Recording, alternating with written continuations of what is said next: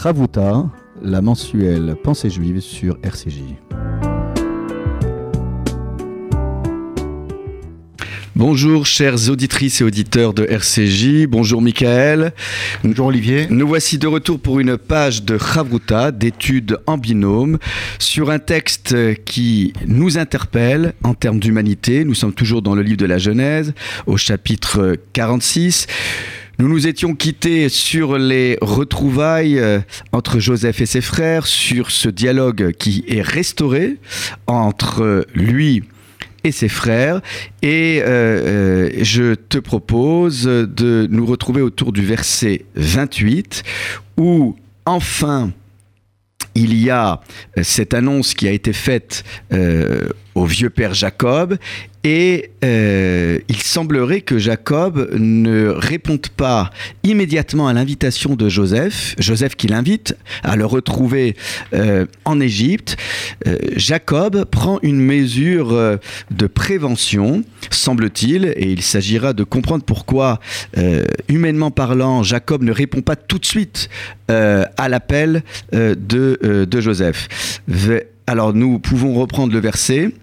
et Yehuda, Shalach lefanav el Yosef, leorot lefanav goshna, vayavou artsa goshen. Traduction du verset, euh, euh, Jacob, Jacob donc qui est bien conscient de l'existence de Joseph, de sa survie, euh, ne part pas directement en Égypte. Que fait-il? Shalach, il envoie Judas, et la traduction de la Bible de Rabbina euh, insiste, hein, en avant, hein, devant lui, Léorot le Fanav, Goshna. Alors, dans la traduction de la Bible du Rabbina, on insiste sur l'idée pour qu'il lui prépara l'entrée de Goshen. Mais Léorot ne signifie pas préparer. Léorot, habituellement, cela euh, est en rapport avec la notion d'enseignement, ora'a. Donc il s'agira de, revoir cette question. Vayavou Artsa Goshen, et ils sont arrivés euh, en terre de Goshen.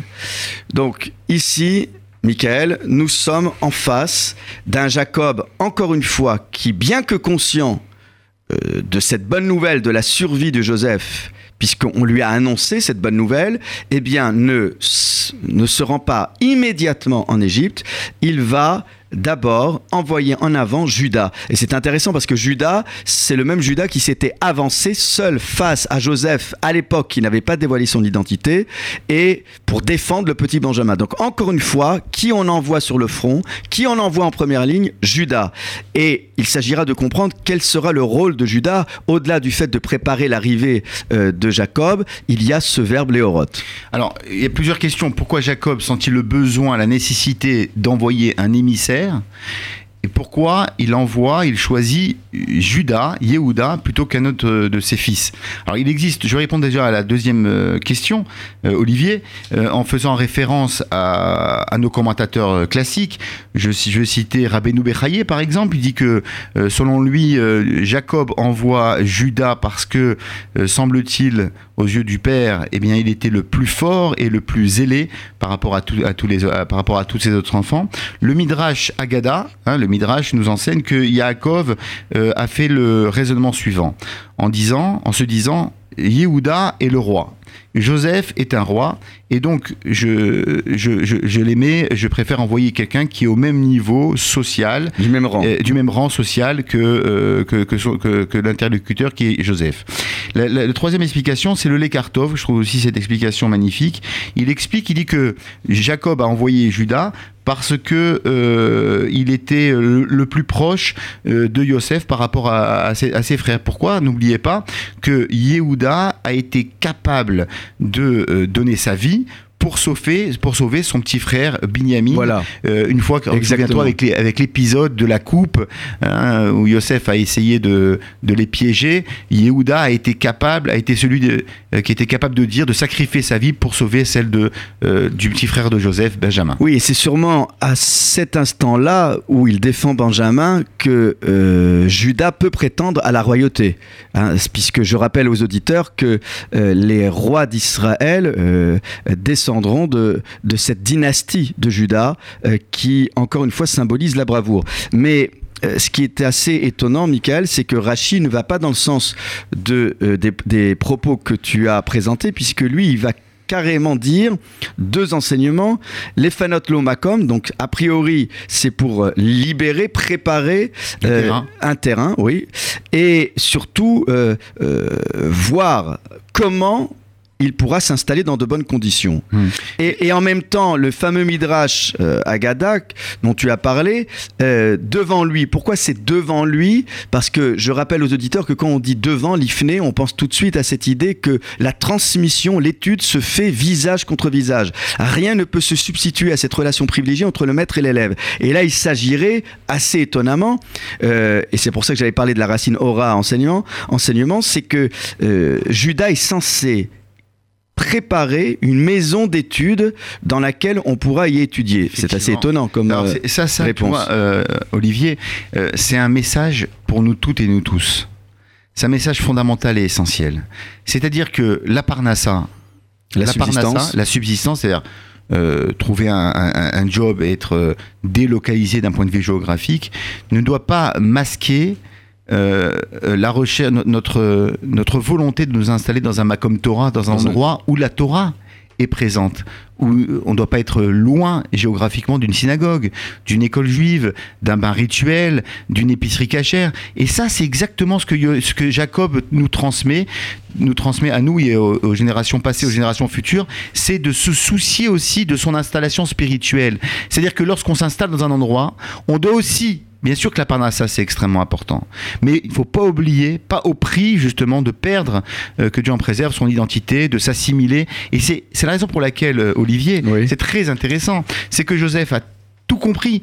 C'est-à-dire que il a compris la crainte et les réticences que, pouvait- que pourrait avoir son père, en disant mais l'Égypte était considérée euh, comme étant, euh, comme avoir atteint euh, le sommet, le paroxysme de l'impureté, de la sorcellerie. On sait que Mitzrayim et, et donc Yaakov pouvait Oui, être mais- en disant je reste, je reste, je, reste en Canaan. En aucun cas je ne rentrer en, je ne Égypte. C'est la raison pour laquelle. Non mais pardonne-moi. Michael, tu Olivier, évoques juste- une crainte. Je, termine. une crainte. C'est la raison pour laquelle Yosef lui-même dit Je vais vous installer à Goshen.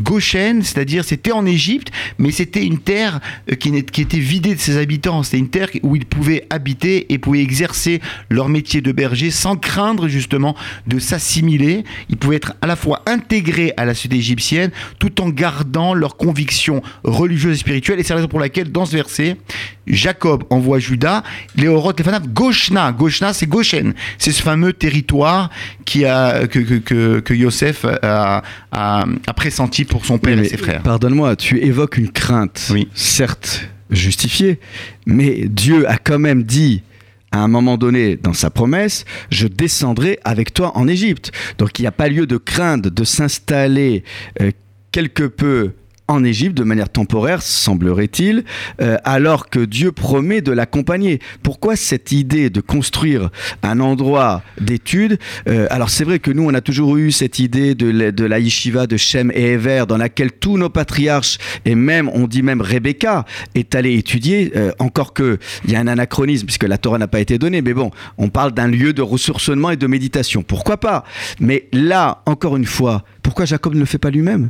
Ben, il a qu'à montrer le- le- le- l'exemple. C'est le patriarche. Il faut qu'il, euh, pardonnez-moi euh, le- l'expression, il faut qu'il se mouille, il faut qu'il relève les manches. Alors même s'il est âgé, mais à un moment donné, dans une fratrie tellement brisée et morcelée, alors encore envoyer quelqu'un en émissaire. Mais euh, on a passé notre temps ensemble, Michael, durant cette année, à avoir les va-et-vient incessants des uns et des autres en Égypte, et avec la risque de prise d'otage. Donc là, comment prendre le risque encore? Alors bien sûr, Joseph, maintenant, il a dévoilé son identité, mais pourquoi ne pas y aller directement? Ça y est, ça suffit cette séparation. Bah, tu veux préparer le terrain, ben prépare-le avec. bah, La famille aurait pu ensemble, autour de Jacob, construire cette maison d'études. Tu as raison, je te donne un exemple concret. Nous connaissons une, une vague de Aliyah, de juifs de France, qui veulent s'installer en Eretz Israël. Ils remplissent ainsi une mitzvah extraordinaire, fondamentale, euh, d'un point de vue de l'identité juive et, et de l'accomplissement des mitzvot, etc. Très bien. Oui. Mais entre le fait de s'installer en Israël et, euh, et bien évidemment préparer son installation matérielle, euh, ça, trouver une profession, il y a la dimension spirituelle qu'il ne faut en aucun cas négliger. C'est-à-dire, il faut aussi. Non, mais j'en conviens. Il faut aussi. mais pourquoi il le préparer, fait pas lui-même? Pourquoi il préparer, préparer son installation, l'installation de, de, de, des enfants dans une école ou euh, qui, qui, répondent aux, critères, euh, euh, à nos critères liés à l'identité juive, etc. Mais effectivement, Yaakov ne, ne, veut en aucun cas même poser le pied, même envisager justement ce voyage, d'accord, s'il n'a pas des garanties quant à l'avenir, quant au devenir son devenir propre, mais plus que cela, du, message euh, euh, euh, universel de la croyance en un Dieu unique et, que la transmission puisse se faire sans le moindre accroc. Alors j'entends bien. Alors ce qui pourrait concilier les deux positions de Rachid, c'est qu'en fait, il ne s'agit pas juste de préparer le terrain et de construire une maison. C'est que ce qui est constitutif de, de, de, cette installation, c'est aussi tout de suite en parallèle, simultanément, euh, construire cette maison d'études. Alors maintenant, alors j'entends bien. Olivier, pour nous tous, le message est le suivant. C'est-à-dire peu importe où nous installons, on peut pas dire on, nous trouvons en dehors d'Israël, c'est difficile euh, de vivre dans un désert spirituel et de continuer à être, à être un, juif euh, euh, fier de son héritage. Yaakov, ce qu'il va faire, c'est qu'il va s'installer à certes à Goshen, dans un endroit qui, qui n'est pas, une, qui pas une source de tentation pour ses enfants par rapport à l'assimilation à l'idolâtrie en particulier, mais il sait, il prévoit, il dit je vais m'installer au Roth. Hein, Olivier, ça vient du mot Ora'a qui veut dire enseignement. Et nous savons que le mot Torah, Torah vient du lachon Ora'a, du langage du, terme euh, enseignement. C'est-à-dire qu'il prévoit, il dit la première chose qu'il faut faire lorsqu'on va s'installer en dehors des rêtes Israël, c'est justement de construire un endroit où on pourra, comme tu l'as si bien dit, se ressourcer spirituellement et, et euh, consolider justement nos liens. Alors, indéfectible avec Dieu. Alors, à, supposer, à supposer que Jacob ne soit pas amené à partir tout de suite pour qu'il y ait une préparation préalable. Mm. Mais pourquoi choisir euh, Judas? Euh, Celui qui va être... Oui, mais tu l'as dit au niveau de la royauté, mais celui qui plus tard euh, aura les lèvres qui enseigneront la loi d'Israël, ce sont les personnes issues de la tribu de Lévi. Donc pourquoi ne pas envoyer Lévi? Pourquoi ne pas envoyer un autre frère? Alors, ok, Yehuda a agi de manière tellement noble que Jacob le désigne d'une certaine manière comme le... Lui rend hommage. Voilà, lui rend hommage et le met à l'honneur comme celui dont euh, euh, seront issus les futurs rois d'Israël. Et en fin de compte, lorsqu'on regarde certains commentaires qui insistent aussi sur l'idée euh, d'une terre idolâtre qu'il faudrait quelque peu préparer euh, en termes de spiritualité. Pourquoi pas?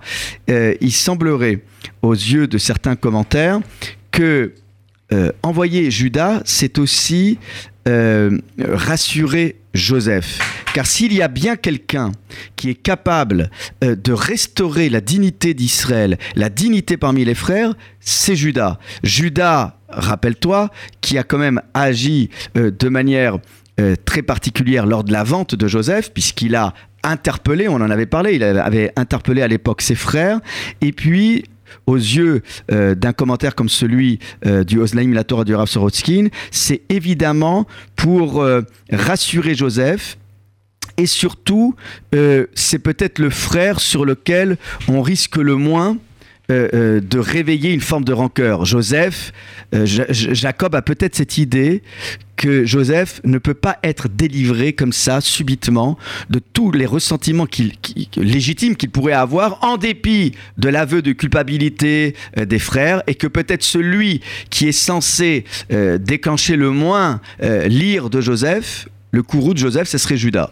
Encore qu'on pourrait s'imaginer que celui qui pourrait jouer ce jeu aussi, euh, ce rôle, c'est euh, Benjamin. Mais en tout cas, euh, les, commentaires s'interrogent sur l'identité de, Judas. Je voudrais simplement, Olivier, consolider ce que je viens de, ce que je viens de dire au sujet de Goshen.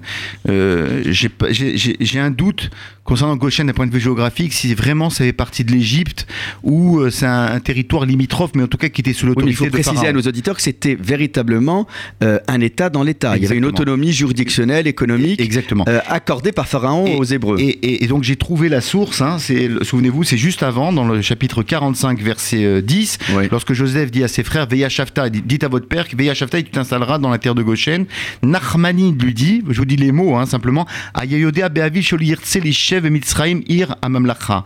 Parce que Jacques, Joseph se doutait euh, euh, que son père euh, refuse de s'installer dans la capitale égyptienne euh, pour les raisons que je viens d'évoquer, à savoir de, de peur de, la peur de l'assimilation.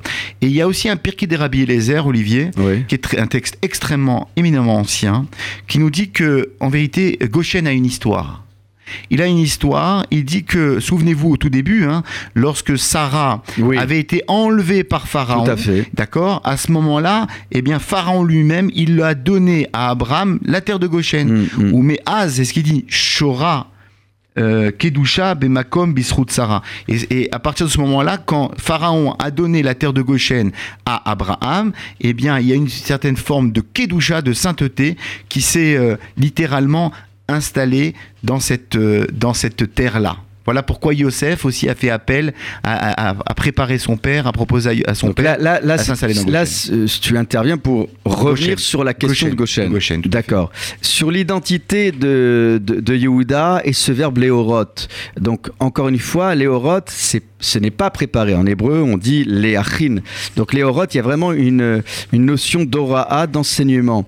Euh, ce, que, ce qu'on pourrait dire encore sur cette question, c'est que, euh, en fait, il y a euh, euh, dans ce commentaire et, dans les commentaires que nous venons d'étudier ensemble, cette idée qui est rappelée par, de nombreux rabbins, cette idée que préparer un Beth Limoud, préparer une maison d'études, c'est aussi, en fin de compte, préparer ce qu'on peut appeler le yichud, c'est-à-dire l'isolement.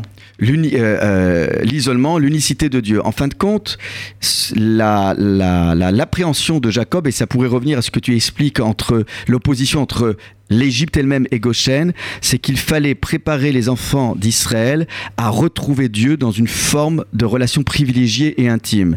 Et ça, ça se prépare. Souvent, les gens veulent tout de suite, euh, quand ils arrivent dans une synagogue, que immédiatement, comme par magie, la relation intime avec Dieu s'installe ou se restaure. Bah, hélas, euh, parfois, euh, on a des difficultés à créer dans nos synagogues, force est de constater, euh, cette ambiance et, et cette atmosphère privilégiée. Eh bien, peut-être que, et sûrement même, quand une synagogue est constituée d'une maison d'études, parce qu'il n'y a pas de synagogue, une synagogue, c'est pas juste un lieu de cérémonie ou d'office, c'est ça qu'il faut expliquer aux gens. C'est avant tout une maison d'enseignement et de transmission. Peut-être que euh, on aurait, euh, on, aurait euh, conscience de multiplier les maisons d'études au sein des synagogues, parce qu'aujourd'hui, on, on, peut se féliciter, mon, euh, mon cher Michael, de la multiplication de maisons d'études. Euh, qui essaiment partout à Paris et en France.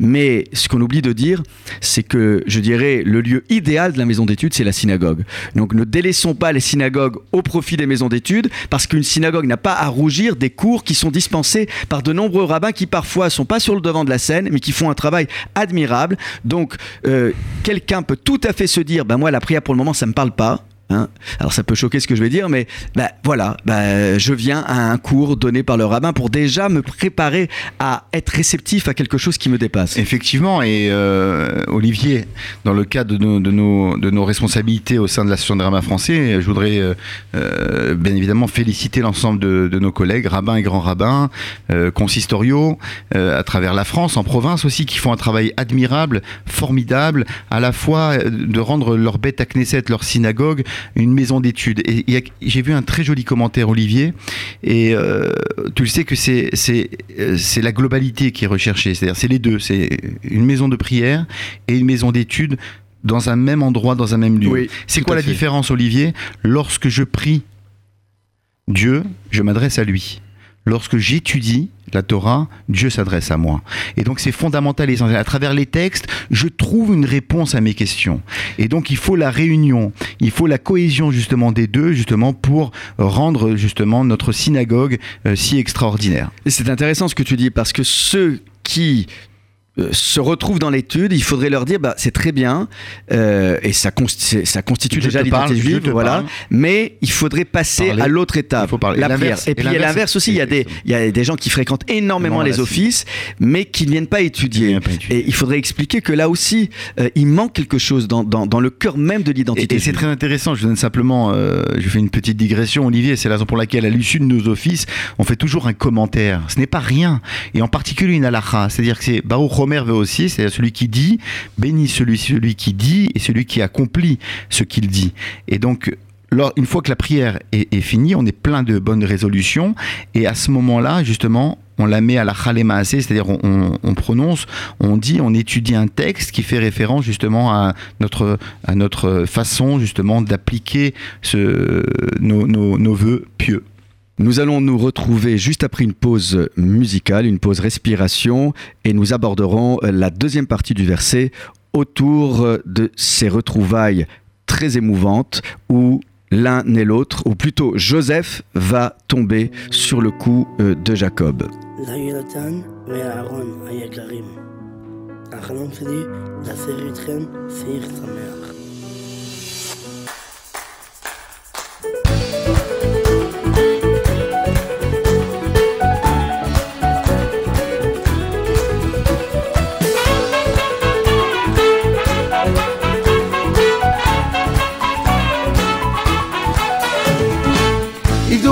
השם בשמחה, בואו לפניו ברננה, עבדו את השם בשמחה, בואו לפניו ברננה, עבדו את השם בשמחה, בואו לפניו ברננה, עבדו את השם בשמחה, בואו לפניו. דעו כי השם הוא האלוקים, הוא עשנו ולא אנחנו, דעו כי השם הוא האלוקים. אנחנו עמו וצומע איתו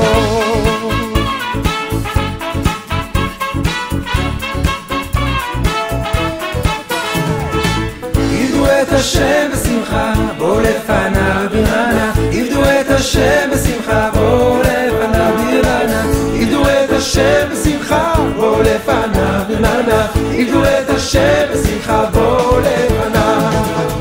כי השם הוא אלוקים.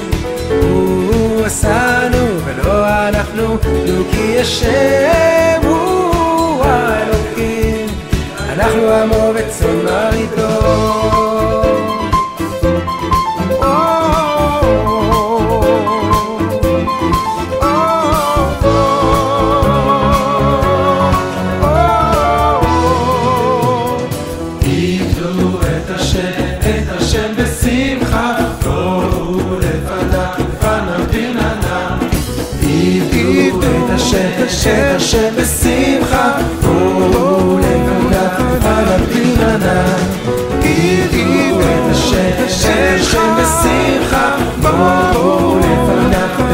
ברננה, תראו את השם שבשמחה, בואו לפניו ברננה.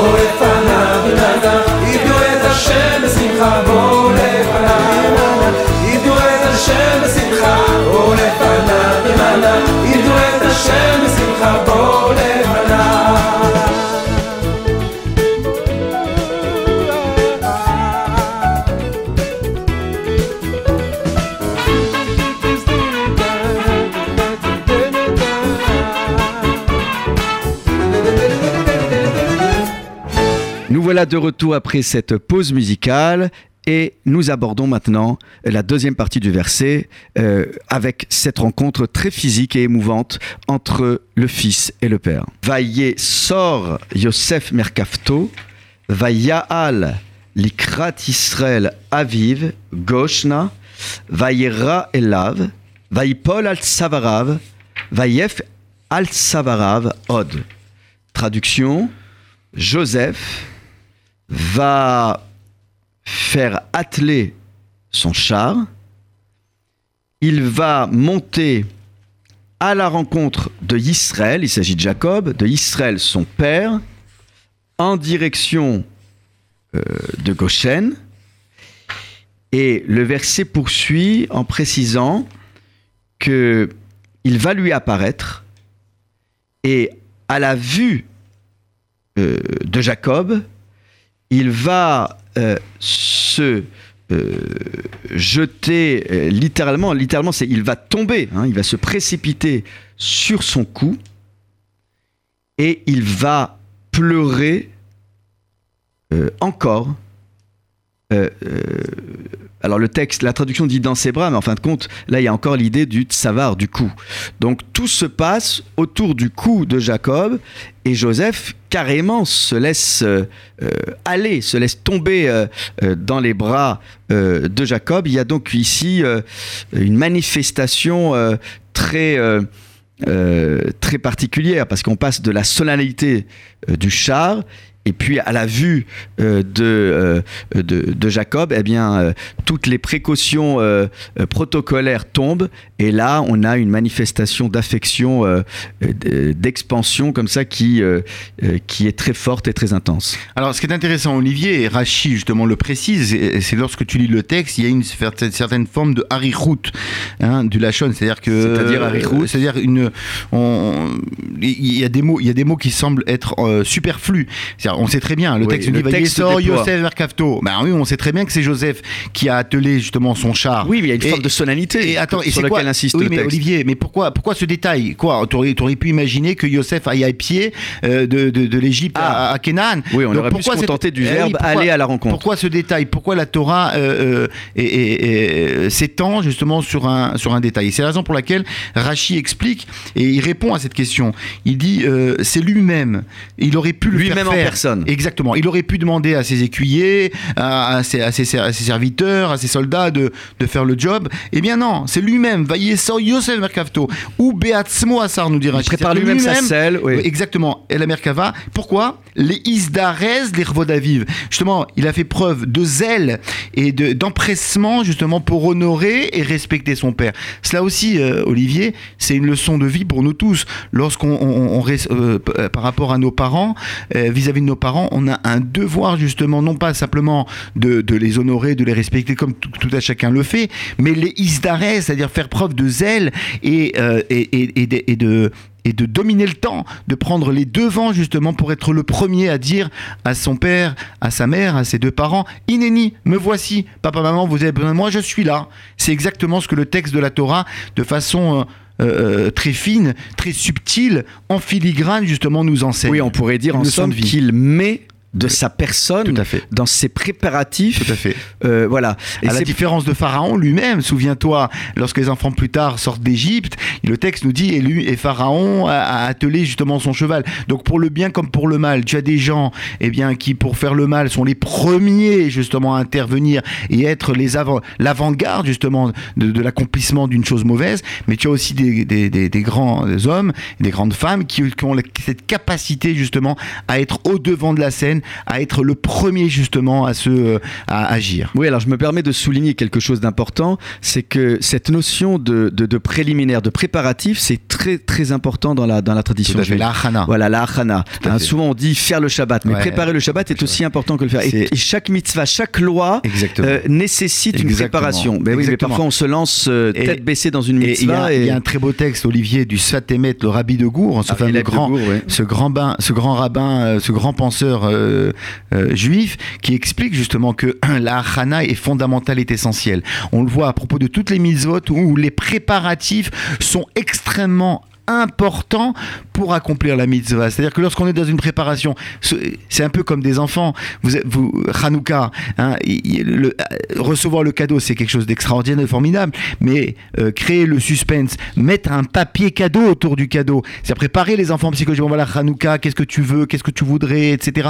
Donc ça fait rêver les enfants. Et les psys, euh, toute proportion gardée, le disent. C'est-à-dire que lorsqu'on est exténué par, le, par la charge du travail et des responsabilités, lorsqu'on a un lorsqu'on sait, lorsqu'on va partir en vacances, et eh bien à ce moment-là, et eh bien c'est euh, bénéfique pour notre psyché, pour notre pour notre pour notre personne. C'est fondamental et important de se dire voilà, il y a un moment où je vais souffler. Exactement comme pour le Shabbat. Toute la semaine, je travaille, on bûche, on, donne de, tout son temps au monde extérieur. Vient le Shabbat, les préparatifs du Shabbat nous imposent justement de nous préparer à, à vivre avec intensité spirituelle, avec euh, une harmonie et une sérénité, sérénité familiale que la Torah recherche pour nous. Oui, alors c'est vrai que c'est intéressant cette idée de préparatif, mais il y a des commentaires chassidiques qui, eux, euh, insistent sur le mot vaillé et sort. Mm. Parce qu'en fin de compte, euh, ça serait son propre corps, si on peut s'exprimer ainsi, qu'il qu'il noue Hein, un peu à la manière des phylactères euh, qu'on noue euh, chaque jour, euh, hormis le Shabbat et les jours de fête, comme si Joseph reprenait sa posture d'hébreu, et non plus d'Égyptiens, de dignitaires égyptiens, comme s'il se préparait euh, à la rencontre de père. Et certains rabbins disent qu'on aurait pu imaginer un Joseph qui ait honte de rencontrer directement son père. Il aurait pu encore une fois envoyer des messagers, non pas juste pour préparer euh, le char, mais même pour aller au devant du Père, parce que quand on a passé autant d'années en Égypte, euh, qu'on n'a peut-être pas la même, euh, la même apparence, euh, la même posture spirituelle, il aurait pu avoir une forme d'honte chez Joseph, et bien au contraire, il se maîtrise. Donc en fait, l'histoire de, du, char, c'est en fait se maîtriser soi-même. On pourrait le lire autrement, hein, parce que Merkava, c'est vrai que c'est le char, mais ça peut être aussi la, notion du char céleste qu'on est censé aussi, euh, d'une certaine manière, atteindre. Et là, euh, les commentaires chassidiques, je le vois par exemple dans euh, le commentaire du Rabbi de Bertichev, qui lui carrément parle du gouffre, hein, du gouffre, du le corps de, de Joseph. Et là, véritablement, c'est peut-être pour cela qu'il y a le mot Israël et non pas le mot Jacob. Israël, c'est vraiment cette dignité d'Israël, cette élévation. Joseph a bien conscience qu'il est très loin très loin euh, d'avoir euh, regagné euh, peut-être la confiance, voire le regard attentif de Jacob. Et n'oublions pas que Joseph donnera naissance aussi à ce fameux Messie, à ce fameux Machiar, Ben Yosef. Donc en fait, il y a, peut-être aussi cette idée, mais c'est une interprétation, bien sûr, une lecture au deuxième degré. Tu as, tu as complètement raison, Olivier.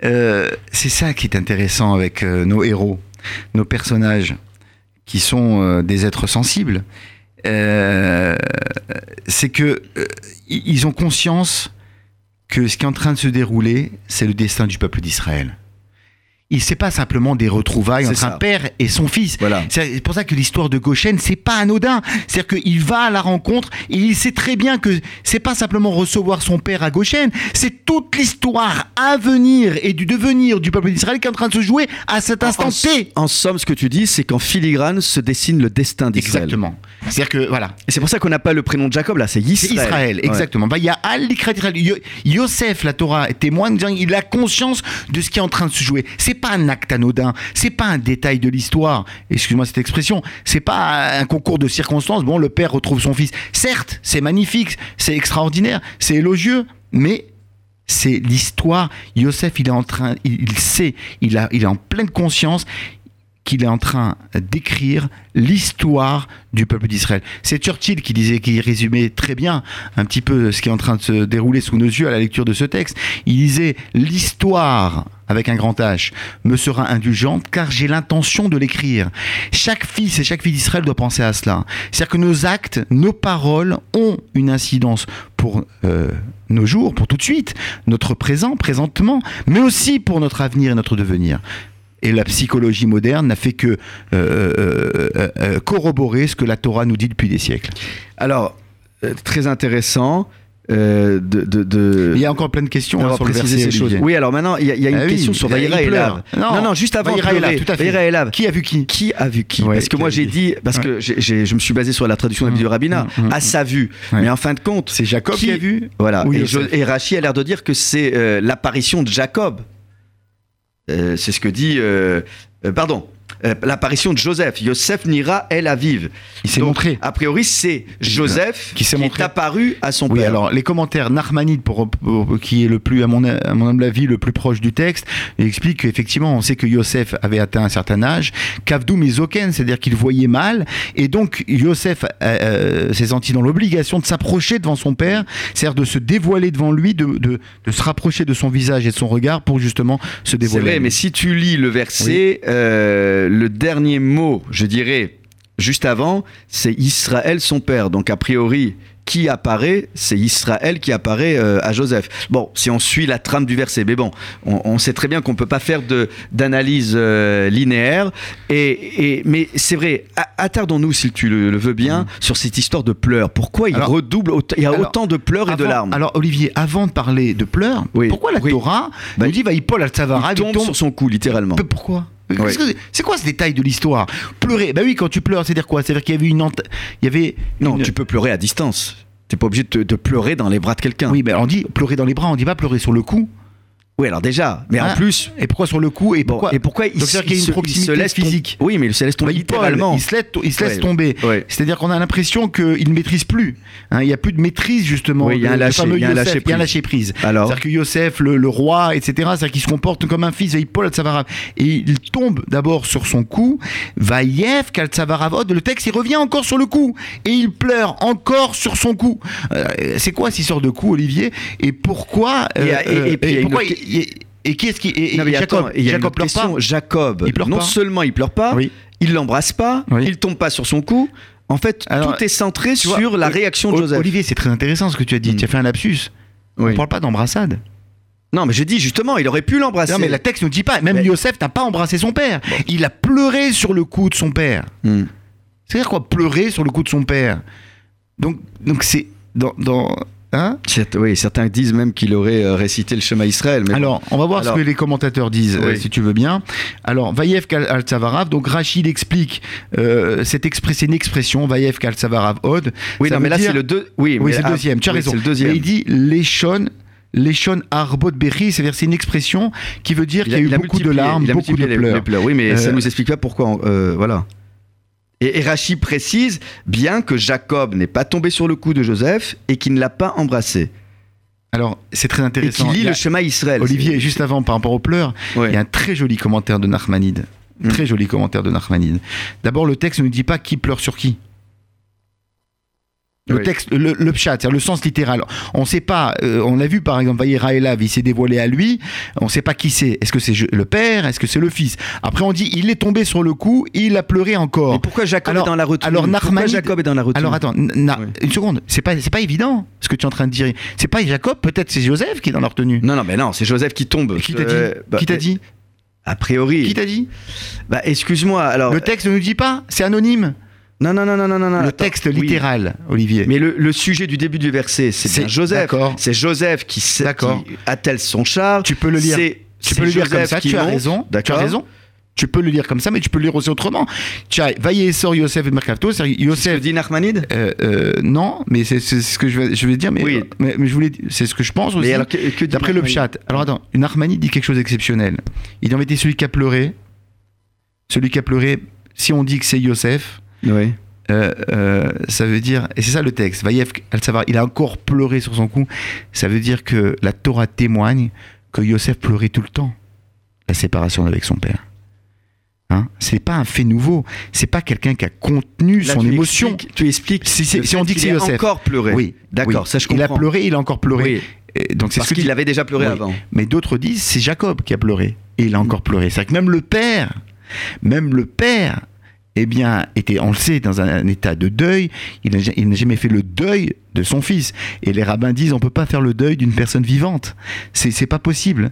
C'est ce que là, Dieu- là, là, tu, ouais, là, mais tu, tu, tu- tu mets en avant quelle thèse alors? La- Les pleurs de deux. qui les deux, soit euh, qu'on dise. Non, si c'est de Joseph qui Joseph. pleure, ça veut dire qu'il pleurait déjà avant. Oui. Si c'est Jacob, la même c'est qu'il chose. pleurait le. ouais. La même chose. Oui, sauf que là, excuse-moi, il y a quelque chose qui va pas Oui. parce que tu dis qu'il pleurait quand il était en deuil. Mais là, c'est fini puisqu'il voit Joseph vivant. Alors pourquoi il pleurerait encore Jacob? Autant ta thèse, je la comprends pour Joseph, mais pour Jacob, j'ai du mal à comprendre pourquoi il va pleurer encore. Encore Et- peu- Oui, quoi? Oui, c'est des pleurs de. Il y a des pleurs de tristesse, des pleurs de joie.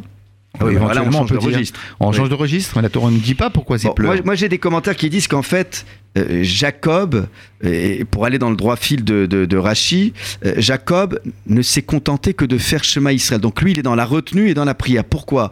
Parce que Jacob, c'est pas tant Joseph qui constitue le problème, c'est que Jacob, voilà, il vient d'arriver à Goshen. Donc il est tétanisé. L'idée d'avoir franchi une terre d'Égypte, une terre idolâtre, une terre qui est impure à ses yeux, c'est pour lui tellement prégnant qu'il en oublie même la, présence euh, de, Joseph. Pour lui, ses craintes qui pourraient s'exprimer par des pleurs, c'est l'idée d'avoir encore à franchir cette terre qui semblerait être à l'opposé de tout ce qu'il a voulu incarner. Et ici, cette rencontre à la frontière d'Égypte, euh, puisque comme tu l'as si bien dit, Goshen, il semblerait que ça soit une région limitrophe, eh bien, euh, Joseph va au-devant. Mais c'est qui expliqué pourquoi il va au-devant, parce qu'il sent bien que Jacob a du mal à franchir cette frontière. Et là, euh, il, va, il va véritablement faire quelque chose d'énorme. Il sort sans l'autorisation de Pharaon d'accord mhm. Pour aller au-devant euh, et surtout euh, au-devant de Jacob, parce qu'il est conscient de la frayeur de Jacob, cette frayeur de se retrouver confronté à l'Égypte, d'accord Et la meilleure manière de conjurer l'Égypte, c'est aussi de chanter ce chemin Israël, qu'on chante souvent dans les moments de grand danger. et c'est pour cela qu'il ne serait pas tombé sur le coup de Joseph. C'est pour cela qu'on peut dire, oui, qu'il est un peu froid. Il est un peu froid parce que, euh, et, on, le voit bien, euh, dans le verset suivant, il parle même euh, de, cette idée de mourir. Maintenant, je peux mourir puisque je t'ai vu. Donc c'est euh, c'est quelque chose de euh, c'est quelque chose d'assez émouvant en même temps. On voit bien que Jacob a du mal à, se laisser aller, alors que Joseph est dans le lâcher prise. Alors Olivier, tu, l'as dit tout à l'heure hein, de façon furtive que d'après le commentaire de Rachi, Jacob était en train de prononcer le Kriyat Shema. Alors j'ai un très joli selon commentaire. Rachi, hein, selon Rachi, mais, mais Rachi, d'où est-ce qu'il invente? D'où est-ce qu'il s'appuie sur un midrash, très bien. Mais, mais pourquoi il, donne ce chat J'ai vu un très joli commentaire. Les commentateurs expliquent, et, c'est le Tzedal Derer et le Maskil et David qui sont des commentaires, des spécialistes du commentaire de Rashi. Ils expliquent que en vérité, euh, euh, euh, pardon, excusez-moi, c'est le Tosfot à Shalem qui dit ça. Il explique, il dit que c'est l'expression likrat Israël, comme kriyat shema l'Ikrat d'Israël à la, à la rencontre de son père, à, l'encontre d'Israël, eh bien, ils font un Pourquoi cette expression, l'Ikrat d'Israël Ça fait référence à, à Kriyat Shema, qui veut dire lecture euh, du, du, schéma. C'est-à-dire, ne lis pas l'Ikrat Israël, mais Kriyat Shema. Et, et donc, l'Ikrat Shema Israël. Kriyat Shema Israël, mm. exactement. L'Ikrat Shema Israël, c'est-à-dire la lecture du schéma Israël. Et on dit, et pourquoi Yosef n'a-t-il donc effectivement ce commentateur se permet de dire que le temps de la récitation du schéma était arrivé à brûle pour point, c'est la raison pour laquelle euh, Jacob le prononce. Et les rabbins disent pourquoi Yosef ne l'a-t-il pas prononcé? Il donne une explication à l'Afrique qui est très intéressante qui dit parce que Aosek minamidza patur minamidza, celui, celui qui est en train d'accomplir une mitzvah, il est exempté d'accomplir une autre mitzvah. Joseph était en train d'accomplir une mitzvah, laquelle, laquelle?